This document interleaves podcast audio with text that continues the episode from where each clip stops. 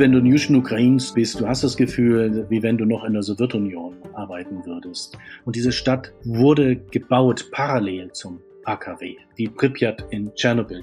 Die Struktur, die Architektur gleicht fast bis auf die letzte Betonplatte der in Pripyat. Auch von der Mentalität her. Alle warten halt darauf, dass jemand was sagt. Es gibt wenig Eigeninitiative. Alle dienen der großen Maschine, dem großen Kraftwerk. Das hat seinen ganz spezifischen Takt und dieser Takt ist der Takt dieser, dieser Ortschaft. Das ist der einzige Herzschlag dieses Ortes.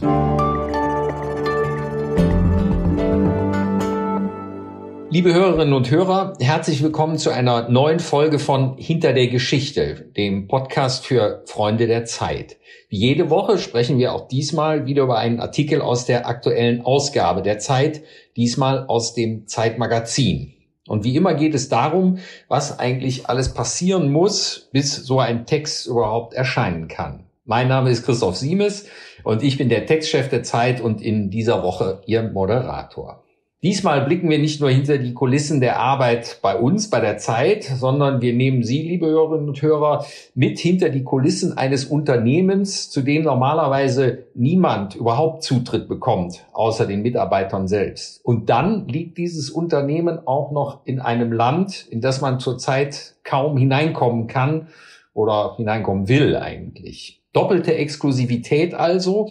Und die Geschichte, über die wir heute sprechen, das kann ich Ihnen jetzt schon mal sagen, ist wirklich eine Sensation. Schauplatz ist die Ukraine, die Stadt Juschno-Krajinsk. Dort steht das zweitgrößte Atomkraftwerk des Landes. Vom größten, der Anlage in Saporischia, war ja in den vergangenen Wochen und Monaten schon viel die Rede, weil dort immer wieder scharf geschossen wurde. Niemand weiß so genau, ob von russischen oder ukrainischen Truppen. Das AKW in Juschno-Krajinsk ist zwar nicht von russischen Truppen besetzt, aber auch dort fliegen immer wieder mal Raketen über die Reaktoren hinweg. Trotzdem ist es meinem Kollegen Wolfgang Bauer als erstem ausländischen Journalisten seit Beginn des Krieges gelungen, in die Stadt und schließlich auch in das Atomkraftwerk hineinzukommen. Wolfgang ist unser erfahrenster Kriegs- und Krisenreporter. Er hat für uns aus Libyen berichtet, aus Syrien, vor allem aber immer wieder aus Afghanistan. Soeben hat er über das Land am Hindukusch auch ein neues Reportagebuch veröffentlicht. Es heißt Am Ende der Straße und folgt der 2200 Kilometer langen Ring Road quer durch das ganze Land. Bevor er mit diesem Buch auf Lesereise geht, war er aber eben nochmal für die Zeit in der Ukraine und heute hat er gerade noch Zeit gefunden, bei uns bei Hinter der Geschichte zu Gast zu sein. Darüber freue ich mich sehr. Herzlich willkommen, lieber Wolfgang. Hallo Christoph. Ja, die Geschichte über das Atomkraftwerk in Juschno-Krajinsk, wie muss ich mir das eigentlich vorstellen? Die Initialzündung einer solchen Wolfgang Bauer Reportage Du hörst von umkämpften Atomkraftwerken, wo scharf geschossen wird, und dann beschließt du einfach, ach, interessant, da müsste man mal hin. Nee, nee, so einfach nicht, aber ich meine, wir stimmen ja alle äh, überein, dass äh, das, was da gerade passiert, mit das Beunruhigendste ist, was wir in den letzten Jahrzehnten, würde ich sagen, erfahren haben, dass wir zum ersten Mal einen Krieg haben, überhaupt in der Menschheitsgeschichte, seit es diese Technologie gibt, in dem Atomkraftwerke involviert sind. Also das liegt sehr, sehr nahe natürlich, dass das wir als Journalisten überlegen, wie man diesem Thema etwas näher kommen kann und wie man dieses Thema fassen kann, was da an Gefährdung eventuell auf uns zukommt. Ähm, ja, ich denke, das ist eine der wichtigsten Themen überhaupt gerade. Hm, aber wie beginnst du dann konkret mit der Arbeit an so einer Geschichte? Da ist, ich glaube ja, dass auch du nicht jede Woche in einem Atomkraftwerk zu Besuch bist, schon gar nicht in einem fremden Land. Was ist dann so der erste Schritt? Machst du dir einen Plan? Oder äh, wie gehst du vor? Du musst vom, am Anfang vom, vom Kopf runter natürlich gehen, also von, den, von der Chefetage, versuchen die Genehmigungen zu bekommen. In der Ukraine ist es eine, eine Gesellschaft, eine staatliche Gesellschaft, die heißt Atom. Die hat alle vier äh, noch aktiven Atomkraftwerke unter sich. Da gibt's einen Präsidenten, der heißt Petro Kotin und diesen armen Herrn habe ich äh, seit Monaten bedrängt, zusammen mit unserem Stringer, also unserem Mitarbeiter vor Ort in Kiew, der auch ganz gute Beziehungen hatte. Vor drei Monaten begann das. Vor drei Monaten äh, gab es dann ein klares, äh, ein klares Nein, dass man zwar prinzipiell dieser Idee gegenüber aufgeschlossen sei, zu zeigen, was im Moment auf dem Spiel steht, um internationale Unterstützung auch zu werben, sich in Erinnerung zu rufen, hallo, wir haben hier ein Problem. Allerdings haben immer wieder die Sicherheitskräfte, von denen gibt es einige in der Ukraine, besonders in Kriegszeiten natürlich, interveniert. Die haben Nein gesagt. Aber äh, es hieß zu uns, äh, wir sollten es dann nochmal später versuchen. Vielleicht hätte sich die Lage geändert. Das habe ich mir zu Herzen genommen und äh, immer wieder den Herrn Kottin über seine Presseabteilung eben befragt, ob man sich jetzt wenigstens mal persönlich treffen kann, um sie, um persönlich ihn unsere Idee vorzuschlagen. Und irgendwann im Juli hieß es dann von ihm, wir dürften kommen, es sei noch keine Genehmigung, es sei 50-50, aber wir hätten jetzt mal die Chance, darüber zu reden mit ihm. Und das tat ich dann daraufhin, obwohl ich eigentlich damit gerechnet hatte, dass er Nein sagt, bin ich nach Kiew. Und dann hat er Ja gesagt. Es klingt ein bisschen so, als sei eigentlich der Moment, in dem man versucht, die Tür zu öffnen, durch die man dann gehen kann, der sei eigentlich schwieriger zu erreichen als am Ende die Zeit vor Ort. Ist, ist das so oder ist das auch eine Fehleinschätzung? Nein, bei dieser Recherche blieb das äh, fast heikel bis zum Schluss. Wir hatten dann die Genehmigung von Kiew, also von der absoluten Chefetage.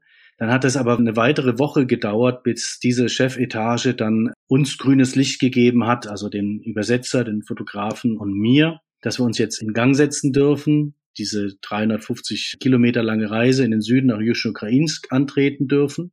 Und dann waren wir in Juschnukrainsk und wurden als erstes sozusagen festgenommen bei dem ersten Checkpoint vom örtlichen Sicherheitsdienst. Die wollten nochmal alles ganz genau wissen. Und dann hat es weitere zwei, drei Tage gedauert, bis wir dann den Direktor haben treffen können, aber außerhalb des Geländes. Und der wollte uns dann vorschlagen, erst alle Gespräche außerhalb des Geländes im sogenannten Kulturpalast der Stadt abzuhalten. Und es hat dann wiederum einen Tag gebraucht, bis er dann die Genehmigung bekommen hatte, dass wir hinein dürfen. Und nochmal, also bis zum Schluss tatsächlich, nochmal hat es eine weitere Anstrengung bedurft, bis wir dann auch die Genehmigung bekommen haben in den aktiven Teil, das heißt in den eigentlichen Reaktorteil, dann in den Kontrollraum des eines der Reaktoren in eine Turbinenhalle eine der Reaktoren hineingelassen zu werden. Also es war ein ständiges Ringen und es zeigt auch, wie, wie, wie nervös die Stimmung vor Ort ist. Mhm. Es klingt aber auch ein bisschen so, als sei Geduld die oberste Reportertugend in so einem Fall, oder? Äh, absolut. Also du musst, du musst geduldig sein, du darfst dich nicht frustrieren lassen, du darfst es auf gar keinen Fall auch persönlich nehmen und sagen, ihr habt uns doch versprochen, jetzt bin ich schon da und jetzt kann ich nicht arbeiten, sondern es sind extreme Umstände an einem extrem empfindlichen Ort. Du sagtest schon, du bist nicht allein gereist, sondern mit einem Übersetzer und einem Fotografen. Ich kann mir vorstellen, dass bei so einem Einsatz ist das Team besonders wichtig. Kannst du dir das selbst aussuchen oder wie kommst du an die Leute, mit denen du reist? Ja, normalerweise bei Kriseneinsätzen haben wir ja im Haus das Agreement, dass die Teams sich selber auch finden dürfen. Das äh, ist auch eine ganz wichtige Voraussetzung, um sicher arbeiten zu können. Nun hatte ich aber in der Ukraine eher das Problem, dass mir die Übersetzerin, mit der ich schon zuvor gearbeitet hatte, bei einer anderen Zeitrecherche, die ich schätze, abgesprungen ist, weil sie hatte einen Autounfall, also ein privates Problem. Ähm, und ich habe dann mehrere Tage zugebracht, um dann aber einen ganz fantastischen Übersetzer zu finden in Lviv, der fließend Deutsch spricht, äh, für Lauterbach, äh, Steinmeier und Konsorten schon übersetzt hat.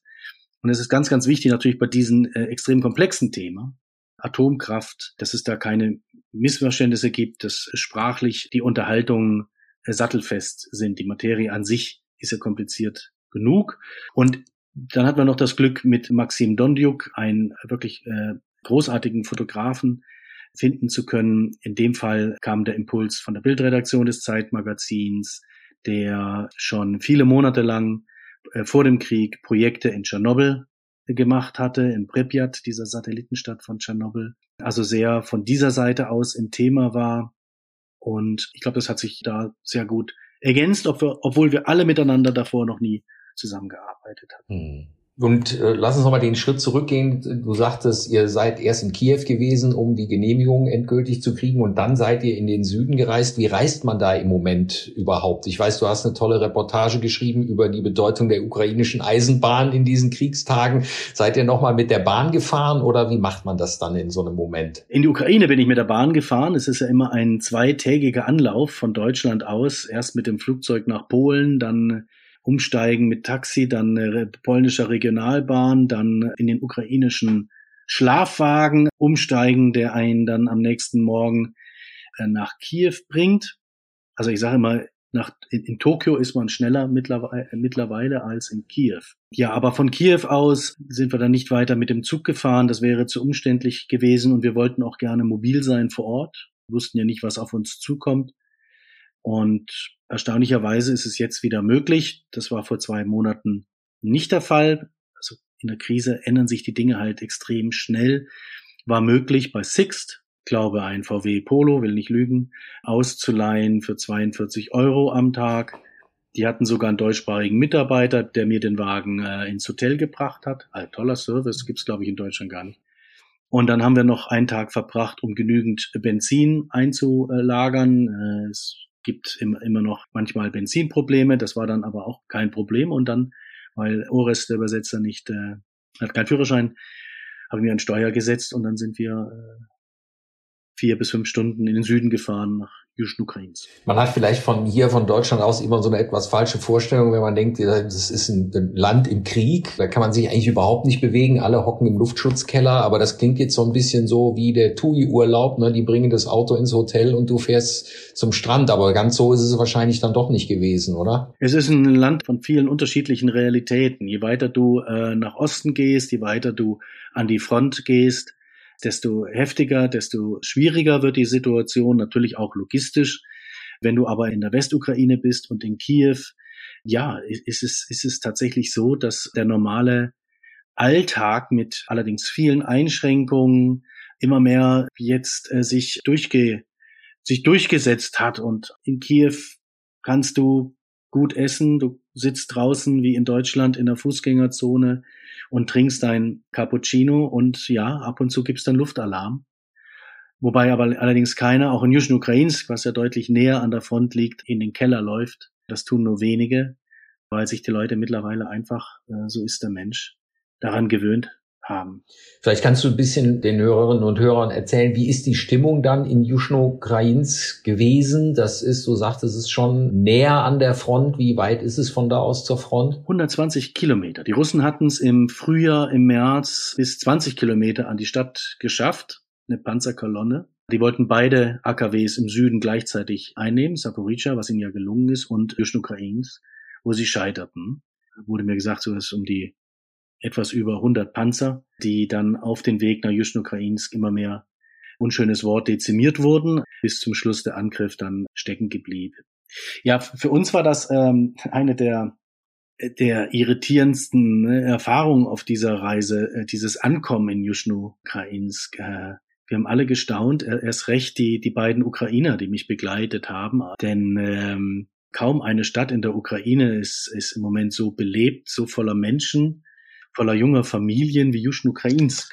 Diese Leute glauben, dass das Atomkraftwerk sie quasi schützt, dass die Russen so verrückt nicht sein können und das Atomkraftwerk direkt angreifen. Unfall ja, also dass eine Rakete abstürzt, eine Fehlfunktion hat, aber nicht ein direkter Angriff.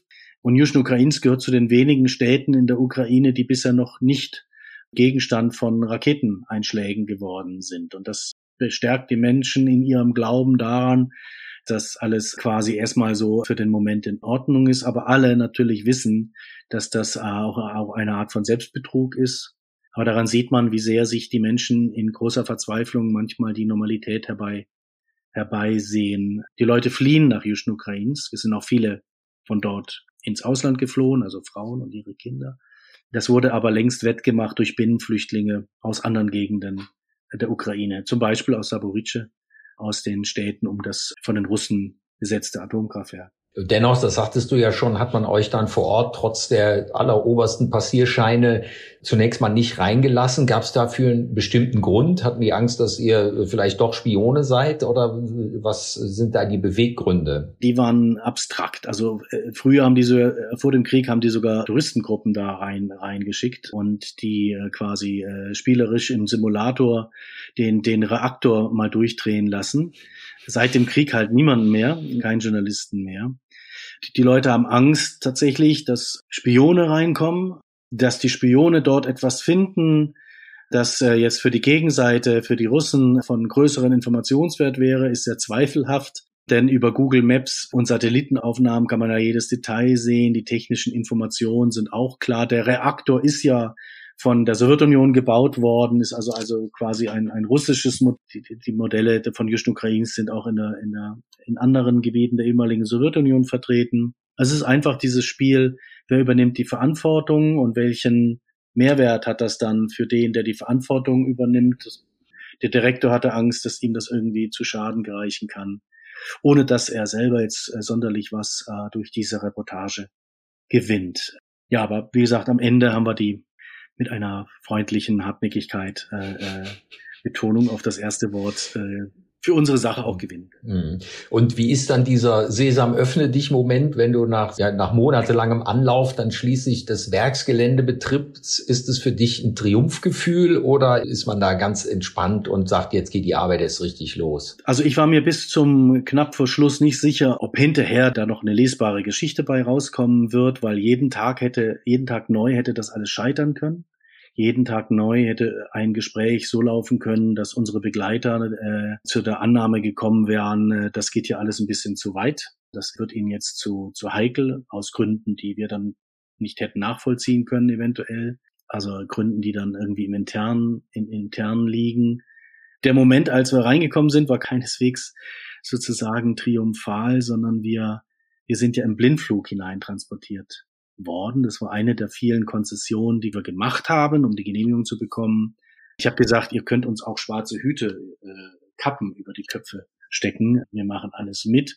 Und das hat die wohl auf die Idee gebracht, den Minibus, der uns dann jeden Morgen abgeholt hat, aus der Stadt ins Kraftwerk hinein, zehnminütige Fahrt, also den äh, Passagierraum, ja, auch zum, zum Fahrer hin nach vorne. Da war eine Fensterscheibe dazwischen äh, mit schwarzer Folie auszukleiden, also wirklich blickdicht zu machen. Und als am zweiten Tag, also und in unserem Fahrgastraum, also drumherum waren schwarze Folien, vorne saß Securities, die Sicherheit ähm, und dazu saß dann noch unser persönlicher Begleiter, auch noch neben uns, um wirklich sicherzustellen, dass wir nicht spickeln, also diese Folie eventuell entfernen und dem ist dann am zweiten Tag aufgefallen, dass an einer Seite die Folie um mehrere, um ein, zwei Zentimeter das Fenster unbedeckt ließ, eines der Fenster. Und prompt am dritten Tag war auch dieser kleine Spalt verklebt. Liebe zum Detail, was mein mhm. Vertrauen ja in die Arbeit der Reaktorfahrer ungemein gestärkt hat. Aber äh, du hast es schon angedeutet, als ihr dann auf dem Gelände wart oder eigentlich die ganze Zeit hattet ihr einen Trupp von ja was Aufpassern, Begleitern, die mit euch gegangen sind. Es gibt auch tolle Fotos davon, wie groß diese Maschine war, die euch sozusagen all die Tage an den Hacken klebte, oder? Ja, ja, das war äh, ein ungemeiner Aufwand und wir haben immer gesagt, warum macht ihr denn so einen Aufwand? Aber eben, es ging darum, die Verantwortung im Falle, dass etwas schief läuft, auf möglichst viele Schultern zu verteilen. Also war dann der Mann vom SBU dabei, das ist die Nachfolgeorganisation vom KGB auf ukrainischer Seite, waren zwei, manchmal drei Leute vom Werkschutz dabei, bewaffnet mit kleinen Männerhandtaschen um die Schulter herum. Da waren dann, ich glaube, die Pistolen drin. Ich habe es nie gesehen, aber ich glaube, dass da die, die Bodyguards haben immer diese Taschen mit den Pistolen drin. Dann war natürlich die Presseabteilung vorhanden, gleich zweifach. Dann war noch die Frau der internationalen Beziehungen dabei, so ein altes System aus Sowjetzeit. Und ähm, ja, auf der Abteilungsleiter und wahrscheinlich habe ich jetzt paar Mitwirkende äh, auch noch vergessen. Mhm. Die taten mir auch alle sehr schrecklich leid und verschiedenfach sind die dann noch eingeschlafen bei unseren Gesprächen und im verzweifelten Bemühen, diverse technische Details zu verstehen. aber du hattest nicht den Eindruck, dass jetzt diese ganze Entourage im Grunde eure Recherche in irgendeiner Weise verhindert oder beschwert. Also du hast schon das herausgefunden, was du herausfinden wolltest. Äh, natürlich haben die die Recherche erschwert, aber ohne die wäre es gar nicht, gar nicht gegangen. Also wie, was erzählst du, wenn da drei, vier Leute im Raum sind und dann noch dein Vorgesetzter? Da bist du nicht mehr so locker, wie wenn ich dich alleine treffe. Aber die Situation ist ja so, so ernst und so fundamental, dass ich glaube auch dieser Erkenntnisgewinn, den wir dann haben konnten, eben diese Bedingungen eben gerechtfertigt hat. Die Kollegen wurden dann auch, also die, unser Tross wurde noch entspannter. Zum Schluss saß dann auch nur noch einer da mit uns im Raum und der schlief auch immer wieder ein. ja, am Anfang haben die, mein persönlicher Begleiter hat äh, am Anfang seinen Bauch an, an, gegen meinen Rücken gepresst, damit er auch ja alles mithört an unseren Gesprächen hat mich äh, sofort unterbrochen, als ich gefragt hatte, wie denn der Werdegang des äh, und meines Gesprächspartners ausgesehen hatte und er dann erzählte, dass er einer erzählte, dass er auf irgendeiner Akademie in St. Petersburg war, wurde er sofort unterbrochen und hinterher habe ich den Mann dann genommen mit einer Dame von der Presseabteilung und aller Freundlichkeiten, habe gebeten, bitte sich zurückzuhalten und wenn er bei jedem Detail uns unterbricht, die Leute so eingeschüchtert sind, dass sie nichts erzählen. Und erstaunlicherweise haben sie das auch verstanden und haben, glaube ich, gemerkt, dass es einfach etwas übertrieben ist, ihre Aufregung. Mhm. Du hast es eben schon angedeutet, auch das AKW stammt ja selber noch aus Sowjetzeiten und ist ein Sowjettyp und auch auf den Fotos kann man das sehen und auch alles, was du über jetzt die, die byzantinische Hierarchie da drin äh, berichtest, klingt so, als sei da noch ganz schön viel Sowjetunion in diesem Ding drin, oder? Ja, du hast das Gefühl, wenn du in Juschen Ukrains bist, du hast das Gefühl, wie wenn du noch in der Sowjetunion arbeiten würdest. Zumal Juschen Ukrains, das leben ja so so 40.000 äh, Menschen dort. Die meisten sind beim AKW beschäftigt. Drei Blöcke, zweitgrößte in der Ukraine. Es gibt keinen Arbeitgeber von größerer Bedeutung äh, äh, dort. Äh, es gibt dort nur das AKW. Und diese Stadt wurde gebaut parallel zum AKW, äh, wie Pripyat in Tschernobyl. Diese Stadt hat keine andere Funktion gehabt. Und die Struktur, die Plattenbaumodelle, die Architektur, gleicht fast bis auf die letzte Betonplatte der in Pripyat in Tschernobyl. Was für den, da war ich einmal kurz vor 22 Jahren. Der Fotograf, wie gesagt, äh, länger und ausgiebig und er sagte, für ihn sei das wie eine Zeitmaschine, wie wenn er jetzt äh, in Pripyat wäre, äh, kurz vor dem Unfall von Tschernobyl in einem belebten Pripyat. So sieht, so sieht Juschn Ukrainsk aus. Auch von der Mentalität her beklagen die Jüngeren dort alle warten halt darauf, dass jemand was sagt. Es gibt wenig Eigeninitiative, wenig eben Unternehmertum. Alle dienen der großen Maschine, dem großen Kraftwerk. Das hat seinen ganz spezifischen Takt und dieser Takt ist der Takt dieser, dieser Ortschaft. Das ist der einzige Herzschlag dieses Ortes. Hm. Du bist jetzt zwar kein Atomtechniker oder Atomkraftwerksexperte per se, aber was hattest du für einen Eindruck? Macht diese Anlage einen vertrauenswürdigen Eindruck? Ich meine, die, die Verwandtschaft, sage ich mal, mit Tschernobyl lässt uns ja gleich das Schlimmste befürchten. Und vielleicht ist das Ding ja auch ohne Krieg drumherum für sich per se schon ein Sicherheitsrisiko. Oder was war dein Eindruck? Du hast ja einen Probealarm erlebt, den du auch sehr anschaulich schilderst. Muss man sich vor dem Ding als solches solchem auch fürchten? Also es ist nicht verwandt mit Tschernobyl, äh, der Reaktortyp. Die Ortschaft, die Stadt, die ist wie ein Zwilling zu Pripyat. Aber die Reaktortypen, das sind, das sind andere, das sind aufwendigere. Tschernobyl hatte kein Containment Building, also keine Hülle um den Reaktor herum. Das war nur so eine Halle eigentlich. Während in Juschn-Ukrains gibt es Betonblöcke um die Reaktoren herum, gibt es deutlich mehr Sicherungssysteme wie in Tschernobyl damals auch in, also die Spuren von Tschernobyl siehst du da zwar überall, die hatten noch einen vierten Block angefangen zu bauen, der nach Tschernobyl dann aufgegeben wurde. Äh, es sind viele Arbeiter damals äh, nach Tschernobyl gekarrt worden als sogenannte Liquidatoren, also Aufräumarbeiter in Tschernobyl. Es gab auch dort vermutlich Hunderte von Toten in Juschen Ukrains, die eben an der an den Folgen ihres Einsatzes dort in Tschernobyl gestorben sind. Der, Reaktor ist aber ein anderer. Er ist sicherer wie, wie Tschernobyl. Ich habe mich ja dann ausführlich anschließend auch mit westlichen Reaktorspezialisten, die diesen Typ kennen, oft in, äh, in Moskau oder im, im Osten studiert hatten, zu Zeiten noch der Sowjetunion. Also er ist, er ist deutlich sicherer als der Typ in Tschernobyl, ist aber auch deutlich unsicherer als es die zum Beispiel äh, stillgelegten deutschen Anlagen, weil die eben nochmal mehr Sicherungssysteme haben, und nochmal deutlich verstärkter sind als der in Juschen Ukrains. Ein Beispiel, äh, die Blöcke 1 und 2 in Juschen Ukrains teilen sich eine Turbinenhalle. In der Turbinenhalle sind auch sehr viele dieser, dieser Notfallsysteme. Und wenn es zu einem Brand in dieser Halle kommt, dann sind gleich beide Blöcke betroffen. Der dritte Block in Juschen Ukrains, der hat seine eigene Turbinenhalle, der hat sein, seine eigene Ausstattung und ist dadurch schon um einiges sicherer. Nur was das bedeutet, wenn eben eine äh, Mittelstrecke-Rakete voller Wucht auf den Reaktorblock prallt.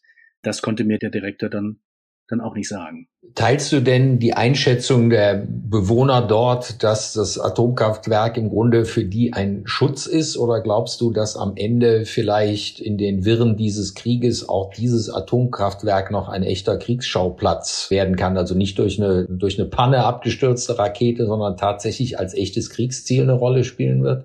Es ist sicherlich Kriegsziel. Im Moment sind die Russen in der Defensive. Das kann sich aber dann doch auch noch im Verlauf dieses Krieges wir wissen es alle nicht ändern und die Russen haben nicht umsonst versucht, am Anfang gleichzeitig beide Reaktorstandorte einzunehmen, weil sie dadurch, glaube ich, fast die gesamte Stromversorgung des Südens äh, hätten unterbrechen können.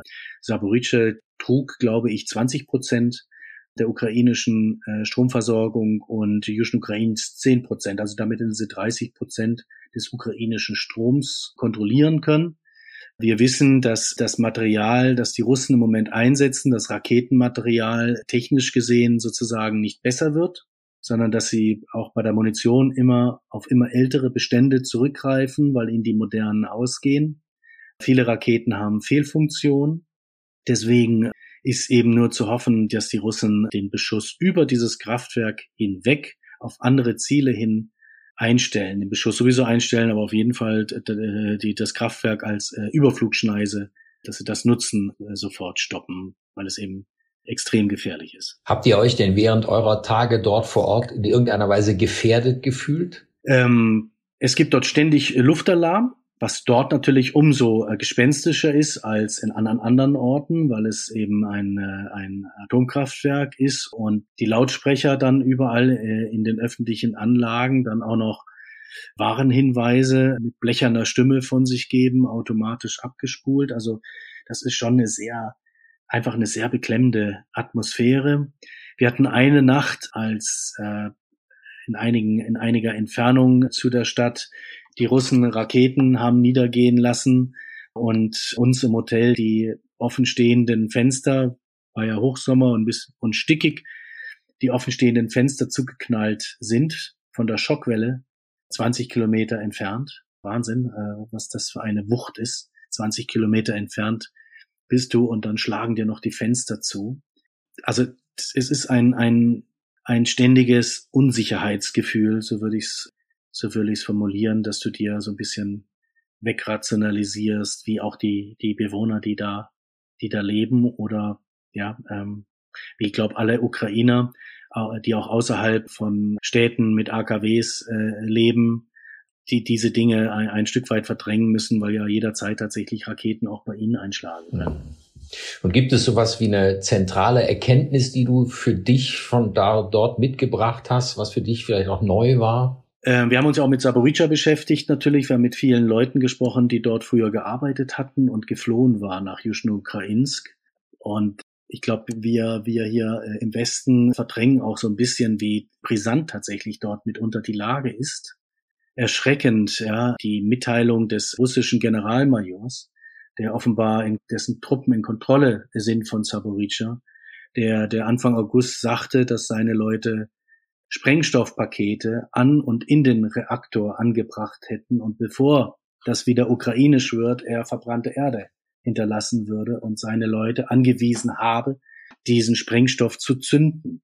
Wann gab es schon solche Drohungen ja, mhm. äh, in, in, äh, seit Bestehen der, der Atomkraft? Für mich die Erkenntnis, ich habe viel mit Wissenschaftlern auch drüber geredet und äh, Kraftwerksbetreibern. Für mich die Erkenntnis ist, umso mehr diesen Widersinn dieser Technologie zu sehen, sehen zu müssen.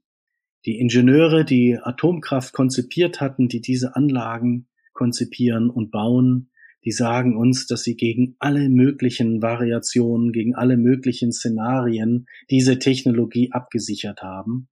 Flugzeugabstürze und Erdbeben, aber dagegen nicht. Niemand, das haben wir alle gesagt, niemand wäre bisher im Traum auf die Idee gekommen, dass Atomkraftwerke Teil eines Schlachtfeldes werden und dass staatliches Militär Atomkraftwerke als Geiseln nimmt, als Druckmittel gegenüber der anderen Konfliktpartei. Mhm. Nach Tschernobyl, also aus jedem Unfall haben ja die Atomtechniker bisher ihre Lehren gezogen. Äh, nach Tschernobyl wurden Reaktoren äh, verändert, nach Fukushima Japan. gab es technologische Veränderungen. Und im Prinzip muss jetzt auch dieses Bedrohungspotenzial Saporice muss die Wissenschaft zwingen, darüber nachzudenken, wie sie Atomkraftwerke kriegsfest machen kann. Weil es doch ein Wahnsinn anzunehmen, dass man diese Technologie nun anwendet, die äh, quasi auf Zehntausende von Jahre in ihren Folgen ausgelegt ist und dann anzunehmen, dass das Gute im Menschen immer obsiegt. Mhm. Dass es nicht nur keinen Terroristen mal geben könnte, das hatte man ja bisher immer in die Risikoabwägung mit aufgenommen, also einen einzelnen Terroristen, der da irgendwie versucht, gegen diesen mächtigen Sicherungsapparat anzukommen und eine Bombe hineinschleudert, sondern dass ein ganzer Staat, also ein Militärapparat, ein AKW besitzt und dieses AKW zur Atombombe quasi ummodelt. Äh, und das ist fatal. Wie kann man so eine Technologie entwickeln, ohne dieses Schlimmste eben mit einzukalkulieren? Diese Kraftwerke kriegsfest zu machen, wurde mir verschiedenfach gesagt, wäre technisch so irgendwie möglich, tief in der Erde und ja, diverse Dinge. Aber dann ist Atomkraft, die Energie nicht, absolut nicht mehr wirtschaftlich und die Kosten von so einem Reaktor würden dermaßen exorbitant werden, dass es außerhalb jeder jeder Wirtschaftlichkeitsrechnung stünde. Also Saporice muss, das muss uns wieder klar werden. Das war, glaube ich, die wichtigste Lehre, die ich jetzt für mich herausgezogen habe. Auch äh, eingedenk der Diskussion, die wir jetzt hier in Deutschland führen über die Verlängerung der Atomkraftwerke dieser Krieg muss das endgültige Aus für diese Technologie bedeuten. Das Einzige wäre vielleicht, wenn man äh, sozusagen ein, im Zuge der, der Verbesserung der Sicherheit so ein Containment für den menschlichen Irrsinn insgesamt finden würde. das würde schon auch sehr helfen. Den könnte man bei verschiedenen Gelegenheiten dann zum Einsatz bringen. Lass uns vielleicht zum Schluss noch eine Frage äh, mal klären. Du hast sicher mehr als einen Notizblock vollgeschrieben während dieser ganzen Recherche. Wie lange brauchst du dann eigentlich, um daraus eine Geschichte zu machen? Das eine ist ja, man hat das Material und das andere ist ja, daraus ein gutes Stück zu machen. Dieses Mal war mir eben wichtig, die ganzen Details nochmal selber anschließend zu verstehen, die Übersetzung auch nochmal zu kontrollieren. Deswegen hatte ich mir dieses Mal relativ viel Zeit genommen, um, ich glaube, ich habe zehn Bücher gelesen auf die Zeit wird noch eine relativ hohe Literaturrechnung zukommen und eben mit diversen Technikern und Fachleuten geredet, um alles besser einordnen zu können. Also insgesamt habe ich äh, jetzt äh, nach der Reise sicherlich dann noch zwei Wochen gebraucht, bis ich das dann habe in Form dieses Textes hab, äh, fassen können. Oft, am meisten geht's schneller. Mhm.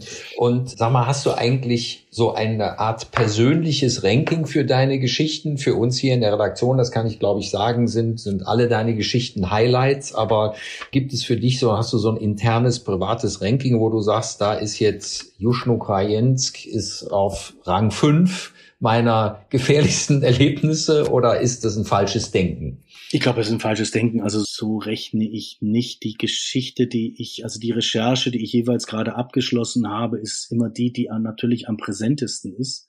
Und nach jedem Text muss ich sagen, habe ich immer das Gefühl, dass, dass es doch nicht ganz so gut geworden ist, wie ich eigentlich gehofft habe. Dass ich doch nicht die, doch nicht ganz die Sprache gefunden habe, um dem, was ich da beschreibe, gerecht zu werden. Das äh, dachte ich, verliere ich irgendwann mal im Laufe der Jahre, aber äh, auch keine, äh, ist auch nichts Kokettes, sondern es ist wirklich ein äh, Begleitphänomen. Es wird eher, glaube ich, noch sch schlimmer. Ich weiß nicht, wie es dir beim Schreiben geht, aber ich, ähm, ich schreibe ja sowieso im Moment nicht mehr so viel. Ich kontrolliere ja nur noch die Texte anderer Leute. Insofern trifft mich das Problem nicht so. Und ich muss unseren Hörerinnen und Hörern jetzt natürlich sagen, dass man sich davon nicht abschrecken lassen soll, dass der Autor mit seiner Geschichte selber nicht ganz zufrieden ist. Das ist ein sagenhaftes Stück, meine Damen und Herren. Das heißt Der Störfall. Sie finden es in der aktuellen Ausgabe des Zeitmagazins und dann auch bald auf Zeit.de. Und damit kommen wir zum Schluss dieser äh, wirklich tollen Folge von Hinter der Geschichte, wie ich finde. Ich habe eine Menge gelernt. Ich hoffe, Sie auch. Ich danke Ihnen fürs Zuhören. Ich danke meinem Kollegen Wolfgang Bauer, dass er uns zwischen seiner Buchpremiere, glaube ich, und allerlei anderen wahrscheinlich Vorbereitungen der nächsten Recherchen so viel Zeit gegeben hat, dass wir über diese Reise in die Ukraine und in das AKW von Juschno-Krainsk berichten konnten. Und äh, ich hoffe, dass Sie so viel Spaß und Spannung hatten wie ich hier am anderen Ende des Rüssels. Den Podcast hinter der Geschichte können Sie überall dort abonnieren, wo es Podcasts gibt. Wenn Sie jetzt richtig auf den Geschmack gekommen sind, eine genaue Anleitung dazu finden Sie auch auf unserer Website www.freunde.zeit.de und dort können Sie auch andere Folgen des Podcasts natürlich nachhören. Ich freue mich auf die nächste Wolfgang Bauer Geschichte. Kannst du schon sagen, was als nächstes kommt?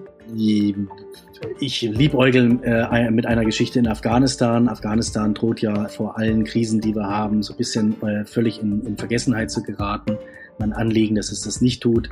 Afghanistan oder wieder die Ukraine, das ist noch nicht so ganz klar.